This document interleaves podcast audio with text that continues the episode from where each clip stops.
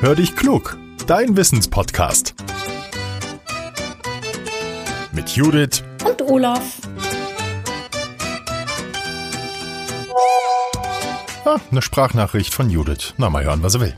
Hallo Olaf. Du, wenn du in die Redaktion kommst, du darfst dich auf Dominosteine freuen. Ich war einkaufen. Ja, und wie das immer so ist, natürlich habe ich nicht nur Gesundes in den Korb gepackt, sondern auch ein paar Süßigkeiten.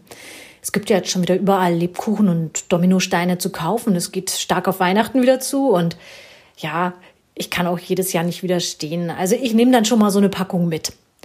Was ich mich jetzt aber frage, Olaf, vielleicht weißt du die Antwort. Wer hat denn eigentlich die Dominosteine erfunden? Jam, jam, lecker, Judith. Ja, ich kann Dominosteine auch nicht stehen lassen, da freue ich mich drauf. Zu deiner Frage. Dominosteine werden zu den Lebkuchen gezählt, aber wir bekommen sie nicht nur vor Weihnachten. Das denken viele, stimmt aber nicht. Dominosteine gibt es das ganze Jahr über zu kaufen. Jetzt schauen wir uns so einen Dominostein doch mal genauer an meine, wer macht das schon? Die meisten landen ja direkt im Mund. Ganz unten gibt's einen Lebkuchenteig. Darüber sind Fruchtgelee, Marzipan oder, Achtung, Persipan. Persipan ist dem Marzipan recht ähnlich. Das wird aus Pfirsichkernen oder Aprikosenkernen hergestellt und schmeckt ein wenig herbitter.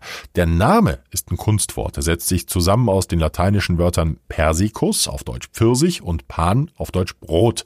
Diese geschichteten Würfel aus Lebkuchen, Fruchtgelee, Marzipan oder Persipan, und das wissen wir, werden werden dann noch mit Schokolade überzogen. Den Dominostein, den gibt schon ziemlich lange. Ausgedacht hat ihn sich ein Dresdner Süßigkeitenhersteller und zwar Herbert Wendler im Jahr 1936. Er wollte damit mehr Käufer ansprechen, denn er konnte sie günstiger herstellen und damit billiger verkaufen als die anderen Pralinen in seinem Laden und während des Zweiten Weltkriegs waren Lebensmittel ja knapp, deshalb wurde der Dominostein auch als Notpraline gern gegessen. Die Firma von Herbert Wendler ging 1996 pleite. Damals ging das Originalrezept dann an die Firma Dr. Quent und die hat die Produktion der Dominosteine ja Gott sei Dank fortgesetzt. Heute gibt's Dominosteine in vielen Varianten, zum Beispiel auch mit Vollmilchschokolade oder auch mit weißer Schokolade. So, und während ich darüber spreche, habe ich schon das Gefühl, zuzunehmen.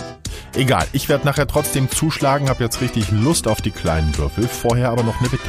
Wenn euch unsere neue Podcast-Folge gefallen hat, dann seid doch so lieb und schreibt uns eine Rezension oder teilt unseren Podcast mit euren Freunden und Kollegen. Das hilft uns sehr, denn wir wollen immer bekannter werden und noch mehr Menschen mit unseren Folgen begeistern. Wir sagen Danke, nascht nicht so viel, schickt's lieber mir. Euer Olaf.